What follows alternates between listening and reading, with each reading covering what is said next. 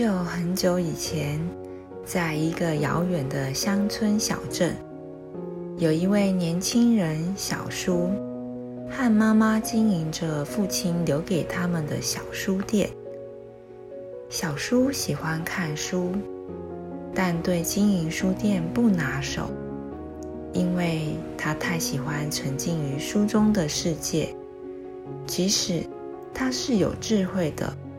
但因嫌少时间与人交流，加上内向的个性，让他更不会花心思去了解镇上居民对知识的需求，所以他的小书店总是人烟稀少。小叔有一位从小就很喜欢的邻居女孩小琪，小琪长得甜美，个性活泼外向。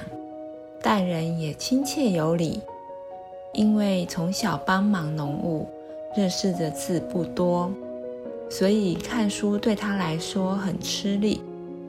不过他倒是很喜欢听小叔说书上的故事。每当农忙结束，他们都会约好在田边的树下相聚。小琪带上点心，小叔带上冒险故事书。他们吃着，说着故事，就可以过完一整个午后时光。日子这样一天天的过，长辈们觉得他们从小一起长大，应该就和这个小镇中的每对夫妻一样，到了适婚年龄就该结婚了，为他们安排在两年后成年的那个春天结婚。这对于原本就很喜欢小琪的小叔来说，是一件开心的事。他每天都期盼着那天的到来。这一年是丰收年，小琪家的农作物也盛产。由于镇上人家购买数量有限，小琪的家人计划着到远一点的小镇贩售农作物，顺便换一点不一样的产品回家乡。喜欢听冒险故事的小琪，常常幻想有一天能到外面的世界看看。这真是一个满足好奇心的好机会。于是，小琪请求父亲带他一起同行，便告别了家人，上路了。小琪与父亲到了目的地的市集后，因为和故乡气候的差异。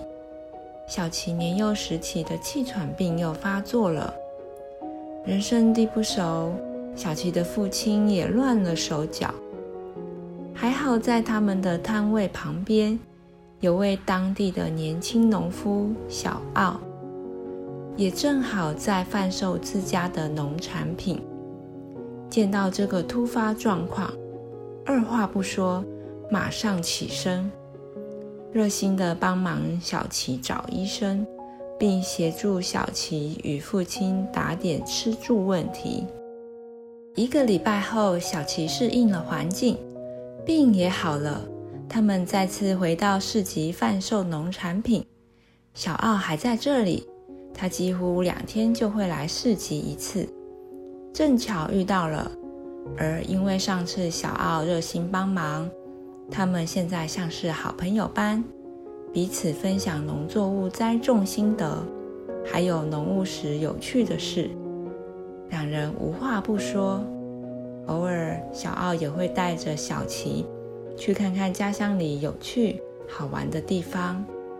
不知不觉，小琪爱上了这个热闹美丽的地方，也爱上了阳光灿烂的小奥。时间一晃，日子来到了小叔与小琪约定结婚的那天，是鸟语花香的好日子。但小琪却嫁给了小奥，这件事让小叔很受打击。他太过伤心，没有心思照顾他的书店、妈妈还有自己，也因为没有正常的饮食与作息。从此一病不起。不知又过了几个春天，有一位四处旅行的魔法师，路过小书所在的小镇。原来魔法师年轻时和他的老师来过这里，认识小书的父亲。他们曾在书店有过一起探索魔法书奥秘的经历。经过熟悉的书店，却见书店破旧没打理，让他感到好奇。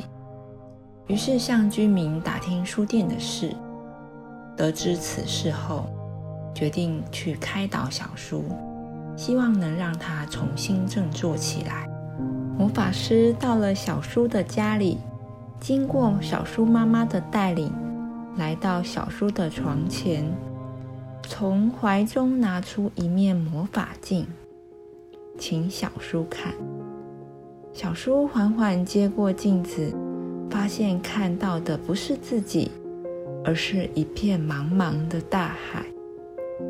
镜子中有一名女子，身上只有单薄破烂的衣服，已无意识地躺在海滩上。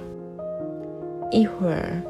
一个人路过，看了女子一眼，没有停留，只是摇摇头便走了。过了一会儿，又路过一个人，看到这种景象，将自己身上的衣服脱下，盖在女子身上，然后也走了。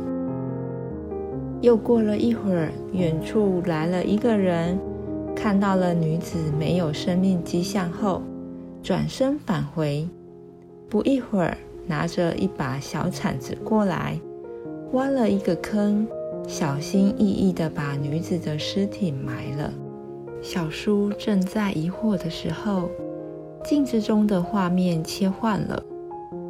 这时，小书看到小琪与小奥正在举行婚礼。